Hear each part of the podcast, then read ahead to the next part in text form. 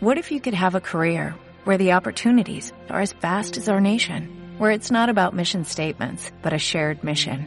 At U.S. Customs and Border Protection, we go beyond to protect more than borders, from ship to shore, air to ground, cities to local communities. CBP agents and officers are keeping people safe. Join U.S. Customs and Border Protection and go beyond for something far greater than yourself. Learn more at cbp.gov/careers. En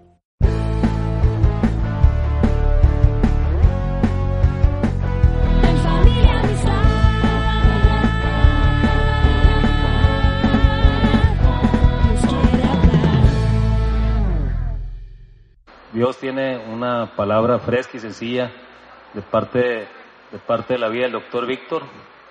Y doctor, lo queremos invitar a que pase acá arriba. Cuando, cuando recién llegamos a Amistad nosotros, mi familia y yo, eh, lo primero que aprendimos fue que las cuatro áreas en que se divide la vida, el área espiritual, el área de la salud, el área familiar y el área económica. Y aquí tenemos un testimonio en las cuatro áreas vivo, un, un- un- ejemplo viviente, y por eso mi familia y yo estamos aquí, y nos gusta y nos encanta la forma de aprender de Dios, de cómo la enseñan aquí. Por eso estamos aquí. Gracias, doctor, por su vida.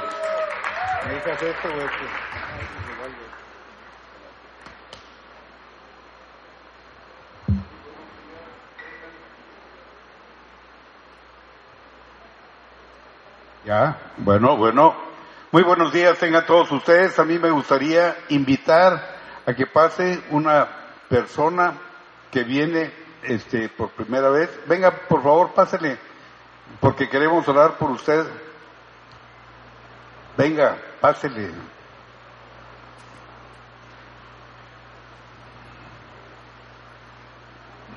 Véngase con todo su equipo. Antes de empezar, vamos a a tomar la autoridad que Dios nos ha dado, pásele, súbase. Para una situación difícil por la que está pasando. Y este, yo estoy seguro que todos nosotros tenemos que involucrarnos en situaciones parecidas. Desde hace una semana, una hija de, de ella está, no se ha reportado está desaparecida. Entonces, este, yo les quiero pedir a ustedes algo muy importante, ponernos a orar. Dios nos dio autoridad, a ti y a mí, la autoridad real en este mundo, en esta ciudad, somos tú y yo porque tenemos la autoridad de Dios. La otra autoridad, pues es oficial, tiene otras cosas que hacer, pero hoy vamos a reclamar lo que nos pertenece. Ah, si tú crees que Jesucristo es el Señor de tu vida, tienes la autoridad de Dios. Y te la voy a explicar de una manera. Al crear Dios el universo, el mundo, al hombre le dio la autoridad para que se enseñoreara de todas las cosas. Eva y Adán ceden la autoridad a Satanás. Por eso es el reino de este, el rey de este mundo, el príncipe de este mundo.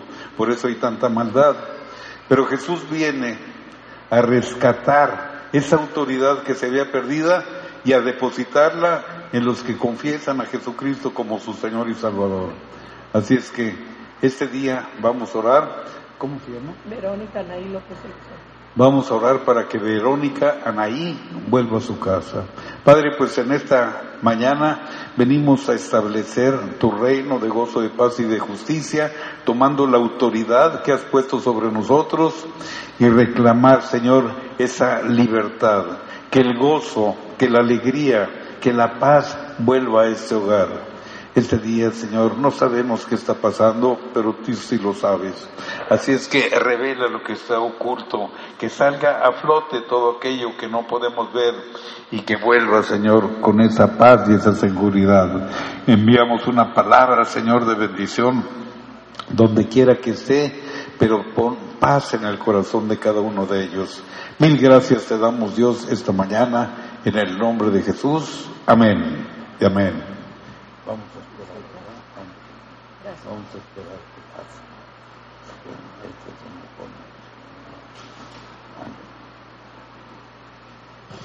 Pues bueno, fíjate que a propósito de todo esto estamos viendo, hemos tenido tiempos, este, pues, ¿qué te puedo decir? Muy difíciles, de fiesta, han venido este, el Día de las Madres, el Día del Maestro, el juego de fútbol.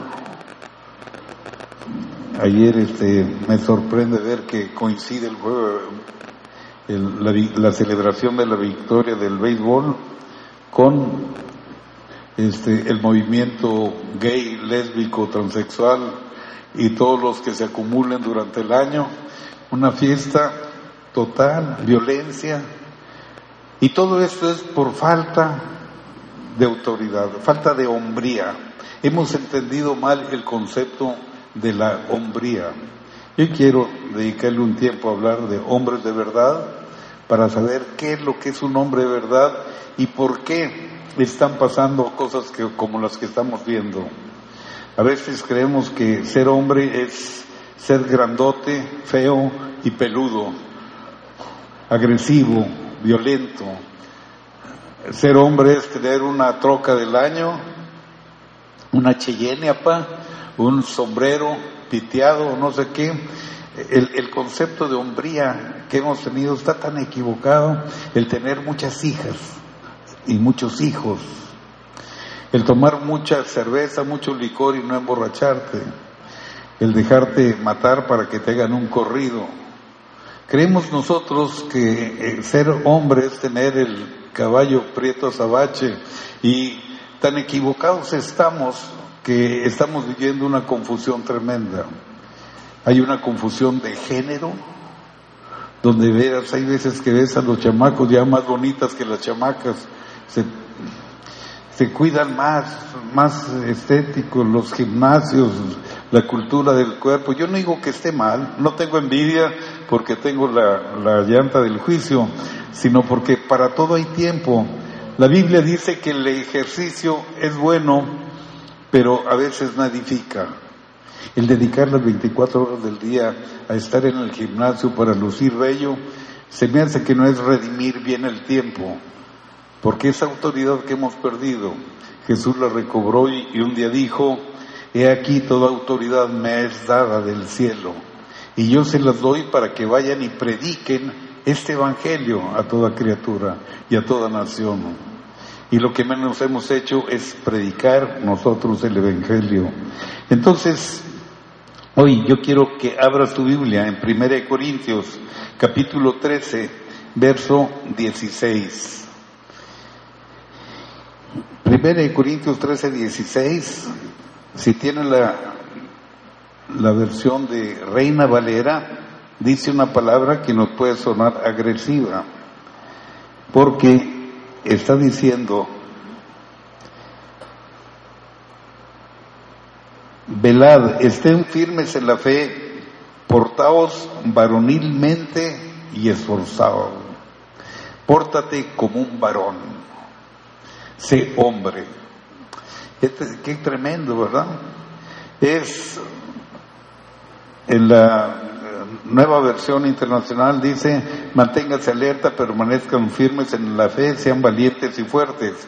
Pero la palabra del texto original en, eh, en griego es ah, a- andreín o algo así, que quiere decir camina, compórtate como un verdadero hombre. Yo creo que toda la causa de nuestros males es que no hemos asumido la responsabilidad los varones que Dios nos ha dado. Hemos perdido la autoridad, le hemos cedido el lugar a otras, a la mujer y no por ser mandilones, sino por conchudos. Entonces nos escudamos en que es que soy mandilón y modo tengo que obedecer a mi mujer, ¿no es cierto? Eso no es ser mandilón, eso es ser decidioso, conchudo y dejar que la mujer haga todo.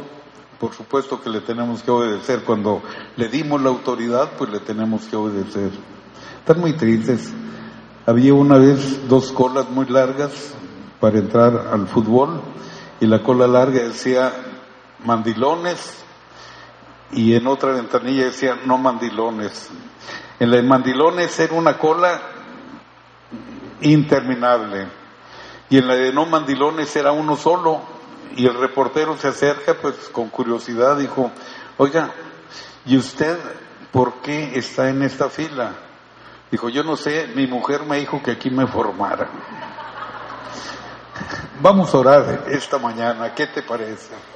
Padre, pues te damos mil gracias esta mañana y bendecimos tu nombre, que tu palabra viva y eficaz venga y, pro- y penetre hasta lo más profundo de nuestro ser. Ese día, Dios, queremos entender el modelo de hombre de verdad que tú quieres que nosotros seamos. ¿Y dónde mejor lo podemos encontrar sino que en tu palabra? Te damos gracias porque nos dejaste un instructivo. Hay tanta confusión ahorita en respecto a la hombría que cada medio, Señor, de comunicación, impreso, televisivo, lo que sea, nos da un concepto diferente de qué es ser hombre. Eh, hubo un tiempo en que veíamos a Schwarzenegger, a Silver Stallone, a Bruce Willis matando gente y creíamos que esos eran los verdaderos hombres, aquellos que conquistaban, Señor, a 30 mujeres en hora y media que duraba la película, en aquella gente que se hacía rica, que tenía poder, que hacía tantas cosas, esos son los modelos que nos han tratado, Señor, de engañar diciéndonos que eso es tener éxito y ser un hombre de verdad. Pero hoy queremos escudriñar tu palabra para que nos digas cómo es lo que tenemos que hacer para comportarnos conforme a tu voluntad. En el nombre de Jesús, amén. Mira, yo estoy, estaba leyendo algunas cosas muy interesantes acerca de la vida de David. David fue un hombre que tuvo un corazón conforme al de Dios. A pesar de que tuvo tres o cuatro mujeres y quince hijos, sus hijos tuvieron problemas graves de violación, de asesinato, de usurpación del terreno, bueno, del, del, del, eh, reino. Pero sin embargo, eh, esto nos muestra que no eran la actitud o los actos que tenía David, sino era la convicción de pecado, el arrepentimiento y volver a buscar de Dios. Ya en sus últimos días, al estar viejo ya para morir, David le da un consejo, una orden, una instrucción a Salomón su hijo. Y esto es el modelo que yo quiero que tú y yo tomemos para saber a qué se refería este David en ser un hombre de verdad, un hombre verdadero. Yo sé que las últimas palabras de cualquier persona al morir este, tienen un significado. Nos acordamos de frases célebres que antes de morir dijo y las tomamos este, pues, eh, muy en serio porque son eh, palabras muy solemnes, el fruto de toda una vida. Es necesario entender que David, antes de morir, le da unas instrucciones a Salomón, uno de sus hijos, el que tuvo con Betsabé, al que le hereda el reino. Si pudiéramos ponerle un nombre a, esta plática, yo le pondría se es o no se es, no la carnita, se es o no se es. Esta es una figura gramatical que se llama políndromo, que se puede leer al derecho y al revés. Mira, si tú ves se es o no se es, léelo de atrás para adelante y vas a ver qué dice se es o no se es. ¿Qué quiere decir? Que no tienes excusa, ¿verdad? Que digas, es que lo leí al revés y no le entendí qué es lo que quería decir. No, se es o no se es un hombre de verdad. No hay términos medios, no hay este, la posibilidad de que nos hayamos equivocado. Y para que confirmes esto, puedes tomar otro palíndromo que dice, no deseo yo ese don. Yo no quiero ser hombre de verdad, de plano, ¿verdad? No deseo yo ese plan. Léelo al revés que dice. No deseo yo ese don. ¿Estuvo claro lo que vamos a hablar hoy? ¿Verdad? ¿Estás o no estás? ¿Quieres o no quieres? Se lee lo mismo al derecho y al revés. No hay lugar para otra interpretación y vámonos a Primera Reyes, el capítulo 2 y vamos a leer el verso 2 y 3.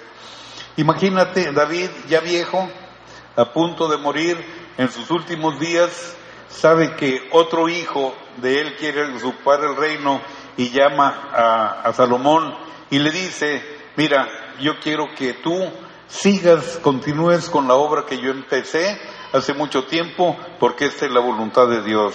Y si ya estás en Primera Reyes capítulo 2, el verso 2 dice, yo sigo el camino de todos en la tierra. Él sabía que algún día iba a morir. Tú y yo sabemos que algún día vamos a morir. A veces no nos gusta tocar ese tema, pero es una realidad, es una promesa. Desde que nacemos empezamos a morir. Va a llegar el día en que ya no estemos aquí. Ese tema a veces no nos agrada porque se nos hace que es un castigo. Y no es un castigo, sino es una meta, es el cumplimiento de una promesa de parte de Dios que vamos a dejar la tierra de los mortales para ir a una eternidad donde vas a ser inmortal, donde va a haber gozo o donde va a haber sufrimiento. Eso que ni qué. Él está consciente y está tranquilo, no se está quejando, porque en el Salmo 23, acuérdate que David decía, y aunque ande en valle de sombra o de muerte, no temeré mal alguno, porque tú estarás conmigo. Dice, y tú me has hecho unas moradas eternas que no tengo para qué preocuparme, estoy en la transición, pero ya me voy. Y sigue diciendo, yo sigo el camino de todos en esta tierra, en la tierra, esfuérzate y sé hombre. Oye, pues si lo vio de chiquito, vio que traía zapatos azules, dijo, pues si es niño, ¿por qué le está diciendo que sea hombre? Le está diciendo que sea hombre porque él sabía que Salomón nunca había matado osos, leones ni gigantes, nunca había estado en una guerra, había estado en un palacio, había crecido bien, había sido mimado, tenía todo lo que pudiera alcanzar un hombre como cualquiera de nuestros hijos.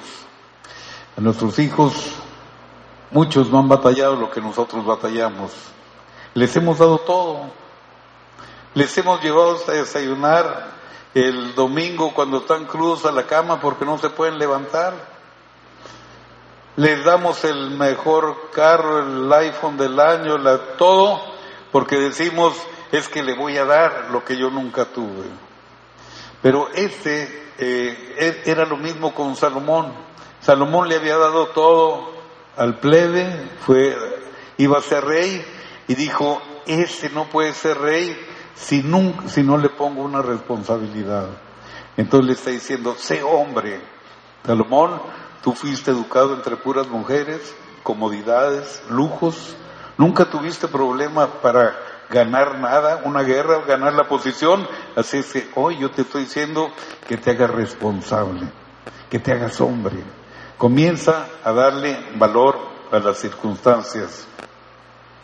A Salomón yo creo que no le cayó muy bien esto, o no lo entendió bien, porque al final de su vida Salomón tuvo mil mujeres. O sea que fue educado entre mujeres y terminó su vejez con mil.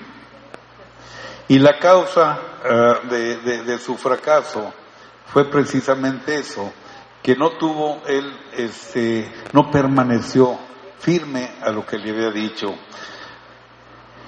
David le está diciendo a su hijo que se haga hombre. Yo sigo el camino de todos en la tierra, esfuérzate y sé hombre. Verso 3. Guarda los preceptos del Señor tu Dios, andando en sus caminos y observando sus estatutos y mandamientos, sus decretos y sus testimonios de la manera que está escrito en la ley de Moisés, para que prosperes para que prosperes en todo lo que hagas y en todo aquello que emprendas. Quieres que tu hijo, cuando ya no estés tú aquí, prospere en todo lo que haga y todo lo que emprenda, pues tienes que comenzar a decirle, sé hombre, tienes que madurar, tienes que eh, ser responsable, tienes que tomar la autoridad que Dios te ha dado, tienes que comenzar a vivir una vida recta, aunque toda la gente te critique. En las noticias me sorprende ver este, algo tan eh, extraordinario de nuestra cultura.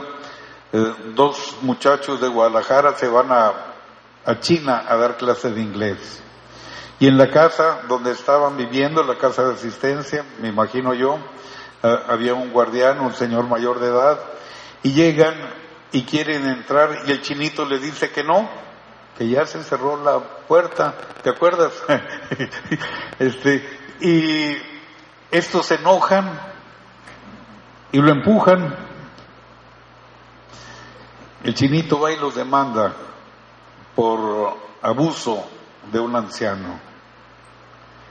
El caso es que es una demanda penal que necesita pagar un millón y medio de pesos y si no los paga siete años de cárcel y al salir un millón y medio, de- digo, un millón y me- medio de pesos tiene que pagar. En México vi las noticias hace unos días que 20 mil ancianos eran maltratados, no sé si en en todo México. ¿Qué es con esto? Nuestra cultura. No hemos madurado, no hemos sido hombres, no sabemos respetar a la gente de la tercera edad. Tú ves en la calle caminando y vas a ver que una mujer embarazada con tres niños quiere cruzar la calle y la señora aquella en su camionetona se le echa encima porque ella lleva la preferencia. En plena luz del día, Ciudad Obregón, Sonora, 44 grados, una mujer embarazada, tres hijos y no somos capaces de detenernos un minuto con aire acondicionado oyendo música a que pase aquella señora. No hemos sido hombres, no hemos sido responsables. Ganan el equipo mexicano Alemania y lo que hacen los mexicanos salvajes aborígenes quemar la bandera de Alemania. Y en vez de declarar la guerra, nos hubieran puesto una patiza de aquellas, los alemanes izan, bajan la bandera de Alemania y levantan la de México. Yo creo que ese fue el mayor golpe que nos dieron, diciéndonos son unos salvajes, son una gente irrespetuosa, irreverente, no son hombres de verdad, son salvajes. Sinaloa manda tres chavos de esos inteligentes, de los que quieren un corrido de Camelia la Tejana, los agarran en Tailandia con heroína y los sentencian a muerte. Y en México nos indignamos. Decimos, bueno, ¿y el consulado mexicano por qué no los defendió? El consulado mexicano no tenía ninguna responsabilidad. ¿Por qué los padres no educaron a esos chamacos para que no hicieran nada? Hoy queremos hablar exactamente de esto. En nuestra cultura es muy normal no instruir a nuestros hijos y después nos estamos quejando.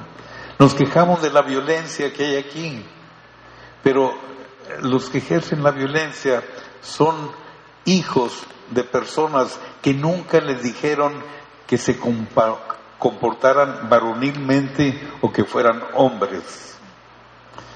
Cuando llegó el muchacho y le dijo, oye papá, fíjate que embarecé a la chanita, ah, mi hijo, saliste igual de gallo que yo, pues ahora a, a correr, ¿verdad? A ver, este, a defenderte, estás muy chamaco para que te cases, este, bueno, esa cultura, esa mentalidad no es la de ser un hombre. Esto, cuando menos de acuerdo a lo que está diciendo Dios, no es cierto. Yo quiero hoy tocar algunos puntos acerca de la eh, de, de este tema. David había vivido lo suficiente y él, al, al ver que su reinado, en sus días en el reinado iban a terminar y que tenía, un compromiso con Dios y Dios le había dicho que iba a edificar un templo y que en su dinastía nunca iba a faltar un rey, entonces lo más sabio que hace va y le dice, "Mm, esfuérzate y sé hombre, o cobra ánimo y sé hombre, ten el valor, ¿verdad? Ten el ánimo, ten la fortaleza para verdaderamente portarte como un hombre. Nosotros ni eso tenemos a veces. Estamos en la reunión familiar de los amigos y alguien comienza a contar un chiste de Jesús, del Espíritu Santo, y no nos gusta y nos reímos a fuerza, pero no somos capaces de detenerlo, de esforzarnos, ni de ser hombres, por temor al que dirán. ¿Qué van a decir de mí? ¿Qué van a pensar de mí? Y ja, ja, ja, nos reímos y por dentro yo sé que sentimos como Pedro cuando negó a Jesús tres veces, nos duele el corazón, pero le estamos diciendo, Dios, es que no tengo el valor. Me da miedo de que la gente me vaya a juzgar, me vaya a criticar, me vaya a rechazar, me vayan a hacer bullying, porque ahora este, estamos destruyendo el español. Yo no sabía ni qué quería decir, pero pues verdad, está de moda como decir, es que, es que es un, es una persona gay. Pues en mi época les decían jotos, no sé ahora, ¿verdad? Porque gay sonará más suavecito, más bonito, eh, será menos ofensivo, más ofensivo, no sé, pero era el término en el concepto eh, en el que vivíamos. David pues tuvo la intencionalidad, tuvo, vio y dijo yo tengo la intención de que mi reino siga, así es que voy a armarme de valor y le voy a hablar claro a mi hijo. No se quedó con las ganas de decirlo, hijo, pórtate bien, hazle así. Te tengo que decir. Y tú y yo tenemos que tener esa intencionalidad. Si tu hijo comienza a saber que tiene amistades raras, pararte y decirle, hijo, fíjate que esa amistad que tienes no me convence porque no me agrada la forma como se expresa, como se viste, eh, la, la educación que tiene, es una amistad que no te conviene. Tenemos que hablar las cosas, tenemos que decirlas. Eso que estás viendo en la, eh, en, en la computadora no es de mi agrado. Papi, pero todos lo hacen, sí, pero tú eres diferente. Tú eres eh, un hijo de Dios, tú tienes la autoridad de Dios. Tú, yo quiero que te vaya bien en todo lo que tú haces. Yo no quiero que fracases, yo quiero que prosperes en, en todo lo que tú emprendas. Tenemos que tener la intención, tenemos que decirle. Yo soy de los primeros en reconocer que no he sido el mejor de los padres, pero le estoy haciendo la lucha y le sigo haciendo la lucha. Hoy tengo más experiencia como abuelo, he aprendido cosas tan interesantes que me, divierto, me agradan. Yo sé que a Matías le gusta agarrar mi anillo y reloj y escondérmelo y me pone a buscarlo a gatas cuando no me puedo ni mover de la cintura. Pero bueno, esa paciencia, esa tolerancia no la tuve con Arnoldo ni con ninguno de mis hijos. Los hubiera agarrado yo creo que a reglazos hasta que me lo entregaran. Pero bueno, ya rebasé esa etapa. Hoy yo quiero, tú que vas empezando, a lo mejor eres soltero, a lo mejor tienes una familia pequeña, a, a decirte que Dios está buscando hombres de verdad. Se lo dijo un hombre que tenía un corazón conforme al de Dios, que fue David, y le di, no le dijo otra cosa, no le dijo, mira, vas a administrar, vas a dirigir, vas a conquistar, vas a hacer, le dijo, esfuérzate y sé hombre. Salomón lo hubiera tomado como una ofensa. Oye, papi, pues que soy afeminado o qué. No, decirle ese hombre, dice, tienes que ser un hombre íntegro, un hombre recto, un hombre perfecto. La palabra perfecto en la eh, en el lenguaje en el que fue escrito no es como nosotros entendemos la perfección, sino perfecto es cabal, íntegro, eh, que sepa reconocer tus debilidades delante de Dios y que Él sea el, el que transforme esto que está pasando. Yo creo que el principal enemigo de nosotros como varones es la pasividad, el ser pasivos. Nosotros dejamos que corre el agua. Sabes que ya ni le digas nada a la mujer para que lleve la fiesta en paz. Lo que diga está bien, total, ¿verdad? ¿Qué va a pasar? Pero hay cosas donde tú tienes que tomar la autoridad. No vas a ser cacique, no vas a ser macho, sino que tienes que tomar una responsabilidad. No siempre es del agrado de, nuestra, de nuestras esposas. El mayor ejemplo nos, la puso, lo puso Adán. Llega Eva y le dice, mira de lo que comí, me dijo la serpiente que iba a ser sabio. Y ahí ve el mandilón por seguir la fiesta en paz y también come. Yo estoy seguro que se ha tomado la autoridad y le ha dicho, ¿sabes qué? Yo no quiero, Dios dijo que no y ahí te le. A lo mejor Dios le hubiera dado otra, ¿verdad? No sé. No sé qué hubiera pasado, pero hubiera dicho, eso que estás haciendo está mal. No quiso tomar la autoridad. Es más fácil echarle la culpa a los demás, como lo hizo también Adán. Aprendimos de él y le aprendimos bien la lección, porque cuando Dios le dice que por qué comiste, dice, yo no fui, fue Eva la que me dio. La mujer que tú me diste por compañera, estás responsabilizando a Dios. Dios, si me has dado chance de escogerla a mí, pero la que tú me diste por compañera, esa fue la que tuvo la culpa. Qué cosa, ¿verdad? La pasividad. Tú y yo tenemos que ser proactivos, hacer que las cosas sucedan. Estás en un lugar donde, de acuerdo a la lógica, a la tradición, a la costumbre, a la inteligencia, lo que tú quieras, no deberíamos de estar, porque es en el monte y cuando lo conseguimos era un ejido y cuando venimos aquí no había luz, no había agua, no había drenaje, no había nada, era en contra de toda la lógica, pero nosotros tenemos que ser activos, dejar la pasividad, decir, bueno, eh, vamos a esperar que echen la calle California para nosotros venirnos acá.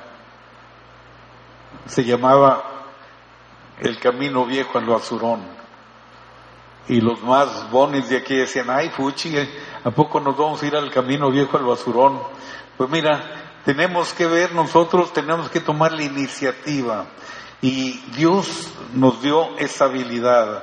Hay tres situaciones que se van a enfrentar a nuestra vida. Las facilitas, esas déjaselas a algún canchachán que las haga. Las difíciles, esas hazlas tú. Dios te dio la capacidad, el don, el talento, la habilidad. Y las imposibles, esas déjaselas a Dios, tan sencillo.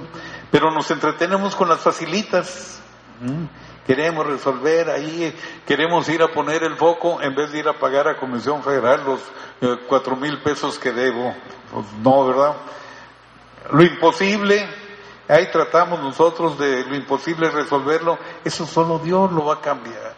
Yo quiero que cambie la forma de pensar de mi hijo, de mi mujer, de mi jefe. Pues eso yo no lo puedo hacer, pero Dios sí lo puede hacer. Me voy a desgastar en eso. Tú y yo tenemos que, entonces, en primer lugar, ser, no ser pasivos. Dios te dio autoridad. Ahorita que orábamos en la mañana, eh, es un, algo muy interesante.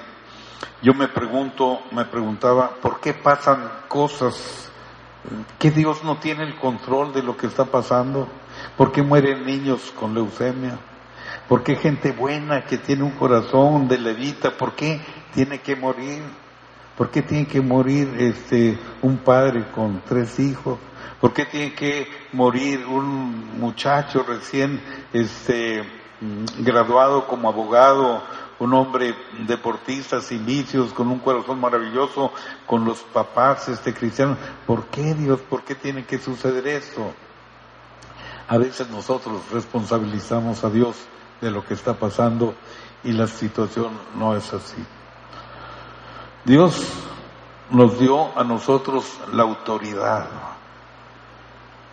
para tomar autoridad. Tú dirás, bueno, Dios no tiene autoridad en la tierra. Pues mira, te lo voy a poner más facilita. Tú eres dueño de un edificio y le dices a una persona, mírate, tú vas a gobernar este edificio. Tú eres aquí, vas a vivir, eres que eh, tu palabra va a ser la ley, vas a hacer lo que quieras aquí. Pero esa persona llega y se le entrega la autoridad a un malvado que es Satanás. Al deshacer le dice, ten la autoridad. Satanás es el príncipe de este mundo. Por eso hay tanta maldad, por eso eh, el, que no tiene a Dios, por eso es tan fácil caer, engancharse en drogas, en prostitución, en todo lo que es el crimen organizado, porque es lo más facilito, está eh, a la disposición. Pero cuando el mundo es un caos, viene Dios hecho hombre, se llama Jesús, y da su vida para salvar la tuya y la mía, y dice que baja al, a al infierno, y agarra, le arrebata de nuevo esas llaves de autoridad. Y estando en Mateo, no sé si es 28, dice, eh, toda autoridad y toda potestad me es dada en el cielo y en la tierra, y yo se las doy, a ustedes se las entrego para que este, prediquen mi palabra. Tú y yo a veces no hemos creído que tenemos la autoridad de Dios. Nosotros que le echamos la culpa a Dios de lo que está pasando. Volviendo al ejemplo del edificio, eh, te entregaron las llaves, tú se las diste un maloso, viene Jesús, recobra las llaves de nuevo y te dice, aquí están de nuevo, cuide el edificio. Tú puedes decir, bueno, ahí hay una fuga de gas y puede morir la gente. Lo único que voy a hacer es con el que tiene la autoridad, que soy yo, oye, ahí hay una fuga de gas y te puedes intoxicar o puede explotar el edificio. De mí depende si le hago caso o no le hago caso a Dios. Dios me dio sus principios, Dios me dio, Dios me está advirtiendo. Si honras a tu papá y tu mamá, vas a tener larga vida y vas a prosperar en todo lo que hagas. Si tienes un respeto para reverente para conmigo, vas a tener riqueza, honra y larga vida. Si tú haces eso, Él me está advirtiendo, yo soy el dueño, yo soy el que tengo la autoridad para ir y cerrar el gas, yo tengo la autoridad para hacer lo que Dios me está pidiendo que haga, pero no cuando explote esto, comenzarle a echar la culpa, Dios, ¿tú dónde estabas? Dios, ¿tú qué hacías? Si el mundo está contaminado ahorita, no es la culpa de Dios.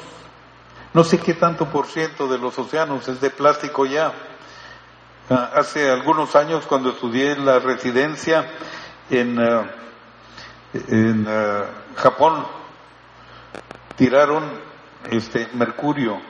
La gente de allá comía mucho pescado y comenzó a morir, no sabía por qué, y se dieron cuenta que estaban contaminando sus aguas con mercurio. Eso es real. Sonora, el río Sonora, tú ves, ahí Dios no tiene nada que ver. Dios va a decir, yo les entregué la tierra incomodado. Va a llegar un día, dice aquí, que en el milenio va a llegar y va a recuperar todo y entonces va a hacer otra cosa. Pero mientras tanto, mía es la responsabilidad. El día que yo hago algo en mi contra, el día que yo fumigo un insecticida en mi cuarto y le cierro y dejo al niño en la cuna y a, mis, y a los mascotas, si se intoxican, yo no tengo por qué decirle, Dios, ¿dónde vas? ¿Dónde estabas tú cuando mi niño se estaba intoxicando? Tú y yo tenemos la autoridad y tenemos que comenzar a ejercerla. Y como padre tenemos una función muy grande. Tú eres el protector de tu familia. No nada más de que entre un ladrón. Tú eres el protector de su vida espiritual. Tú eres el protector de su salud. Tú eres el protector de su formación. ¿Qué es lo que va a hacer de grande? Nada que ahí te le echas a ver qué va a hacer. Tú tienes que ser el que lo orientas, el que le animas, el que le fomentas. Tú no puedes dejar las cosas al azar. Tú no puedes dejar que Internet le eduque y le diga qué es lo que va a hacer. Tú no puedes dejar que el compañero que es igual de ignorante que él le diga o sea el modelo a seguir y que él lo quiera repetir porque así lo hace su compañero o así lo hacen todos los de su generación. Tú tienes que ser esa persona que promueve un cambio para que agarren la dirección en el sentido de Dios, porque aquí le está diciendo, mira, esfuérzate, sé hombre, cumple todos los mandamientos que, de- que Dios dice para que prosperes en todo lo que hagas y todo lo que planees hacer. Entonces, como hombres, esa responsabilidad, esa autoridad, le hemos delegado. Hemos sido permisivos porque tenemos temor a perder la popularidad con nuestros hijos. Es que yo soy bien buena onda con mis hijos. Yo quiero ser amigo de mis hijos. Yo no te estoy diciendo que no seas amigo, pero antes de ser amigo, eres papá. Y el papá tiene una responsabilidad. Ya en la vida adulta, pues sí vas a ser amigo porque pues ya está formado, ya este, tendrá cosas en común, pero mientras está creciendo, yo como papá lo tengo que estar dirigiendo, voy a ser su papá más que su amigo. Ser papá es mejor que ser amigo. El papá corrige, el amigo pues a lo mejor aconseja, mira, no le hagas, pero el papá le estorba, le dice, esto no lo vas a hacer. ¿Por qué no? Porque soy tu padre. Para entendernos bien, para andar así con sutilezas, ¿verdad? Tenemos que, esa es la autoridad que Dios nos ha dado. El, eh, si tú quieres, fíjate nada más, que tus hijos no pierdan el piso y pongan los pies en la tierra, ponles una responsabilidad en los hombros. Tenemos tres trienios de gobernantes, jóvenes, inexpertos. Tú conoces todas las consecuencias que tenemos. Nunca han tenido una responsabilidad en sus hombros, ni siquiera de terminar la secundaria, ni siquiera de estudiar nada. Ese es el puesto, pero para que se ubiquen en la tierra hay que tener una responsabilidad, estar cargando con algo, ser responsable con algo para que no pierdas el piso. Te va a llegar el éxito, te va a llegar la prosperidad y te vas a inflar, te vas a creer, vas a vivir en esa nube que están a punto de ponerle un alfiler, se rompe la nube y todo para el suelo. Yo no quiero que mis hijos vivan o se pierdan en, esa vanagloria, sino que con esa responsabilidad los pies los tengan bien en la tierra, bien puestos ahí. Entonces David tuvo la intencionalidad, tú la tienes que tener para con tus hijos. Tú tienes que tener, no quedarte callado, decir, corregirlos, instruirlos, no ser pasivos y tienes que desafiar a tus hijos a ser hombres. Ponle pequeños desafíos. Comienza a desafiarlo. ¿Sabes qué? Tú tienes que terminar una carrera. Tú tienes que estudiar. Sabes que tu mamá está haciendo mucho que hacer, así es que te desafío a que mantenga tu cuarto limpio, cuando menos que le lleves la ropa a la lavadora. Hay que desafiar, pero no, no acostumbramos, ¿no? No, pobrecito, el querubín apenas tiene 13 años, se va a levantar, se va a lastimar la cintura a levantar un calcetín. No, es, no estudia, no trabaja, no es nada, pero desayuna, come y cena como que fuera a pasar de moda. Y no nada más eso, sino que a la cama, a gusto. Y es más, y si no le gusta la comida, si no le, esto es el colmo, la hace un lado, ay, fuchi, otra vez esto. Toda la mañana la mamá haciendo comida para darle al querubín, y luego el querubín, fuchi, no, esto. Eso es educar a tus hijos. Estás haciendo un daño grave, grave, grave. Desafíalos, pequeños desafíos. Y ahora tienes que hacer esto y esto. No le estás haciendo ningún daño, no le estás haciendo ningún mal, estás forjando conforme a lo que Dios está diciendo. El segundo punto, pues, fue que David fue obediente. Él fue obediente a lo que Dios le dijo, dijo, en tu descendencia, para que tu descendencia nunca falte nadie en el trono, tienes que hacer esto. David dice, bueno, pues, ¿qué es lo que tengo que hacer? Pues al que me va a suceder lo tengo que instruir. Despabilate, esfuérzate, en otras versiones dice, párate, plántate en donde debes de ser, como lo que vas a hacer, este, le está reforzando la autoestima.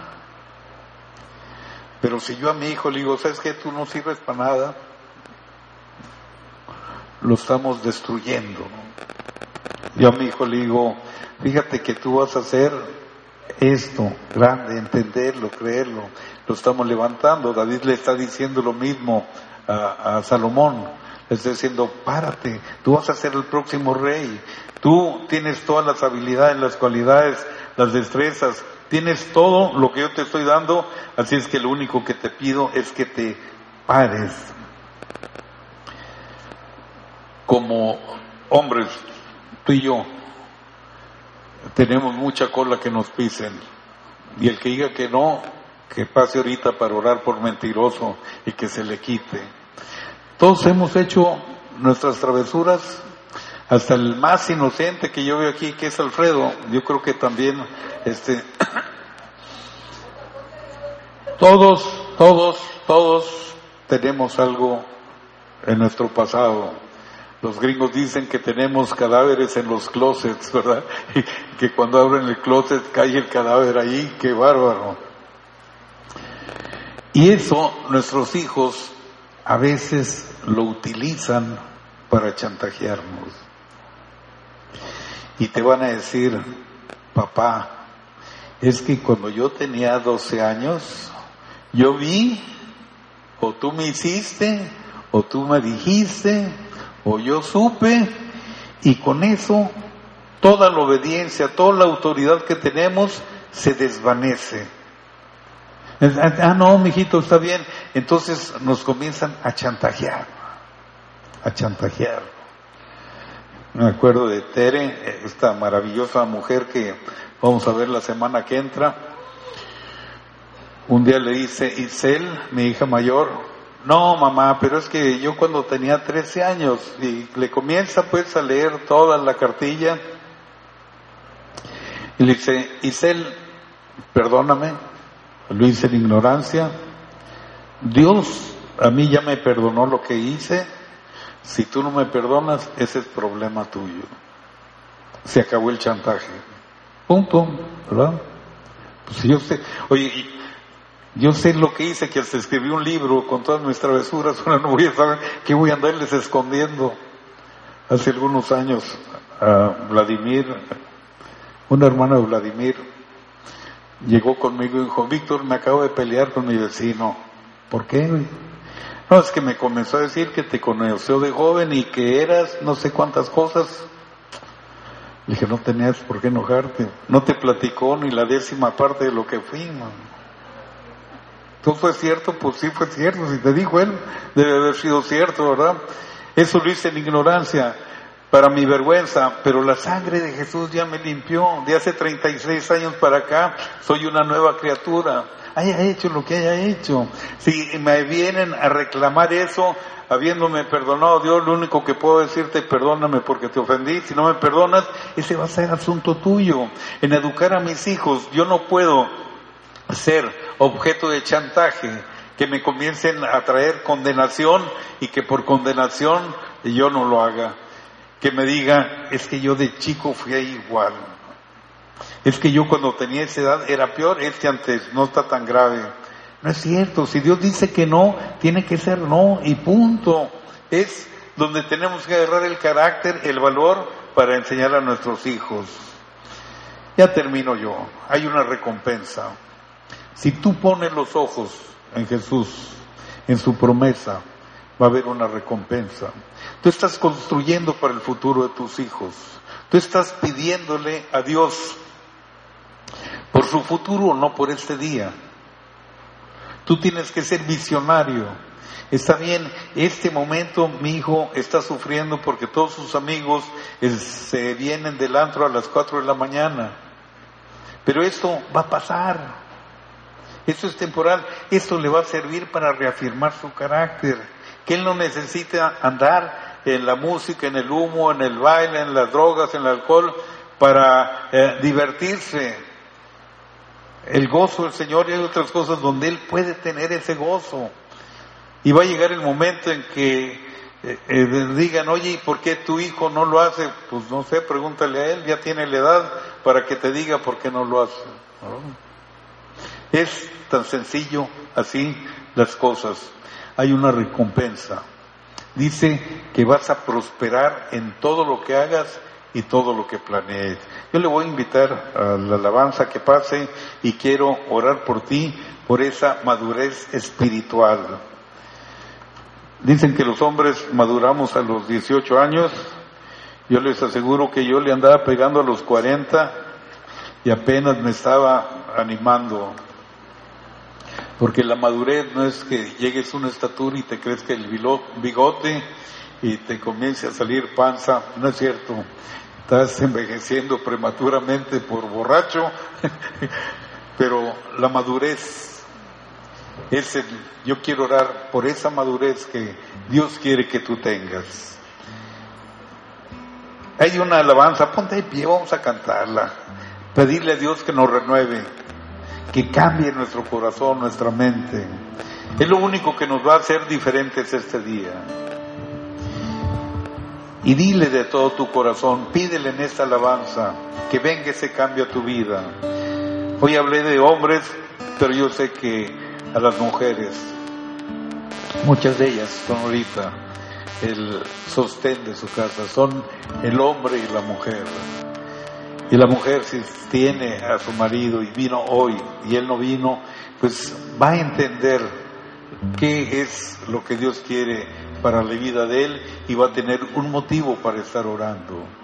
A lo mejor vinieron nada más los hijos, el papá no viene, no quiere, pues es la responsabilidad de ellos comenzar a orar, que Dios les dé esa revelación, que sean un verdadero hombre de verdad delante de los ojos de Dios. Señor Jesús, Ya no quiero ser igual. Renuévame, Señor Jesús. Pon en mí tu corazón. Pon en mí tu corazón.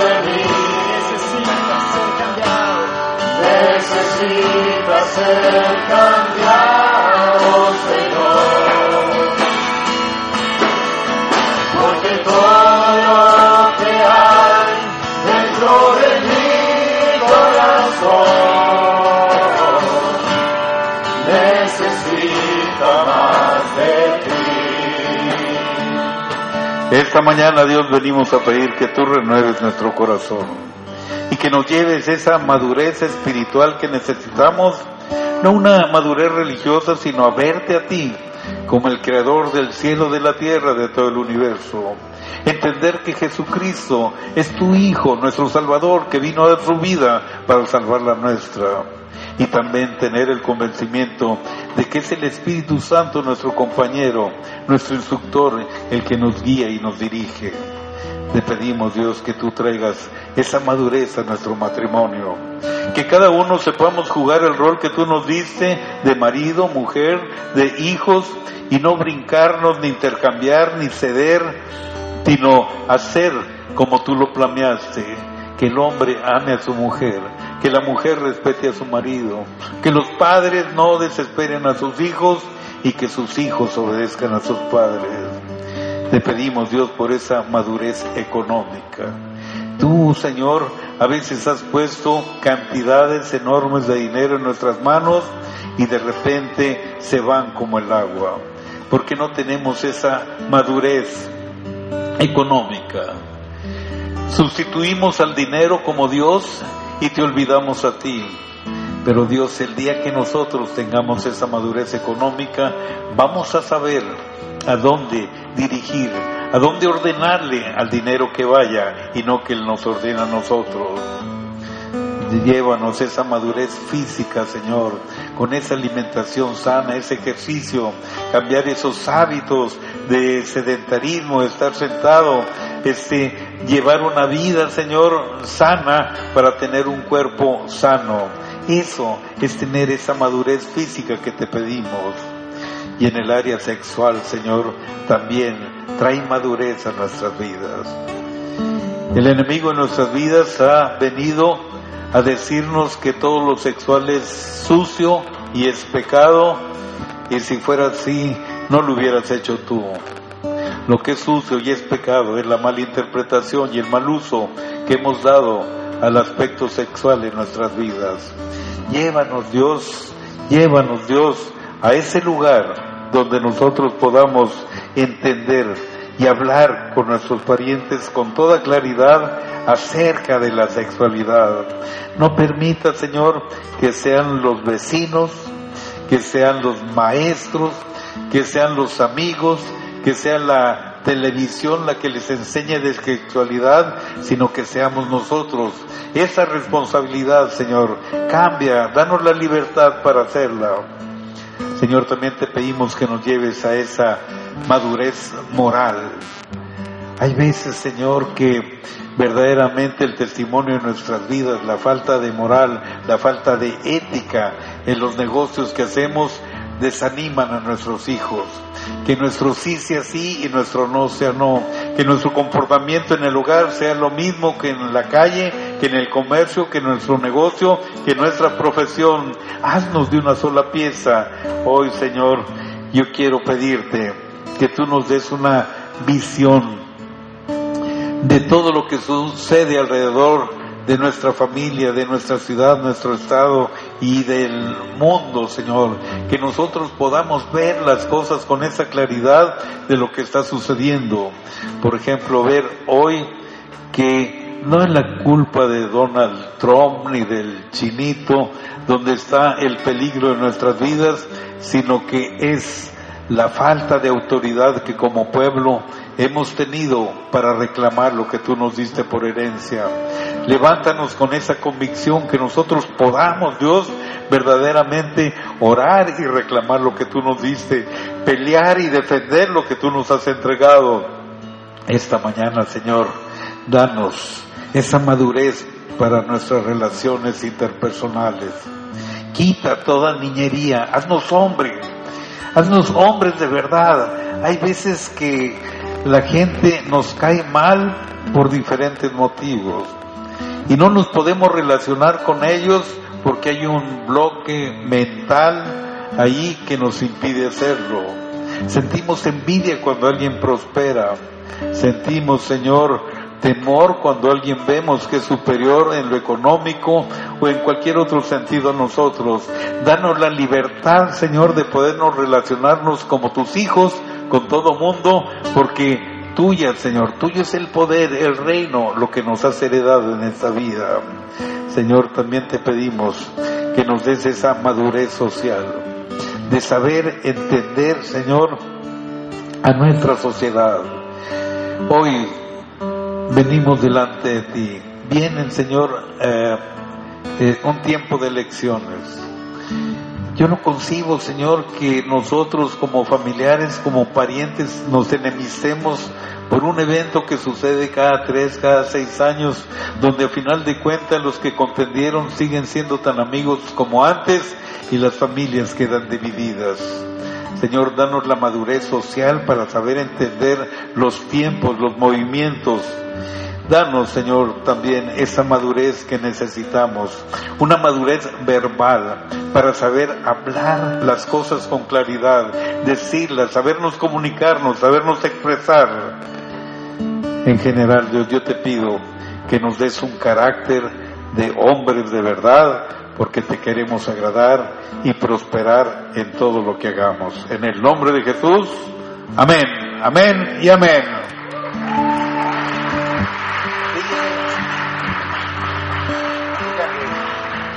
Renuévame. Renuévame, Señor Jesús. Ya no quiero ser igual. Ya no quiero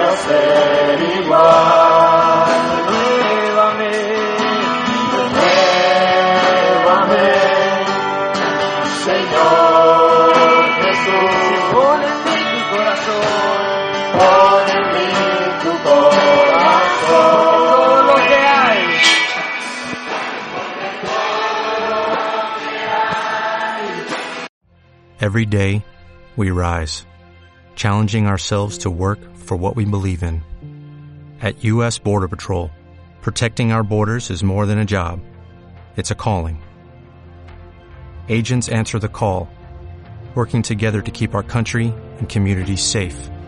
If you are ready for a new mission, join U.S. Border Patrol and go beyond. Learn more at cbp.gov/careers.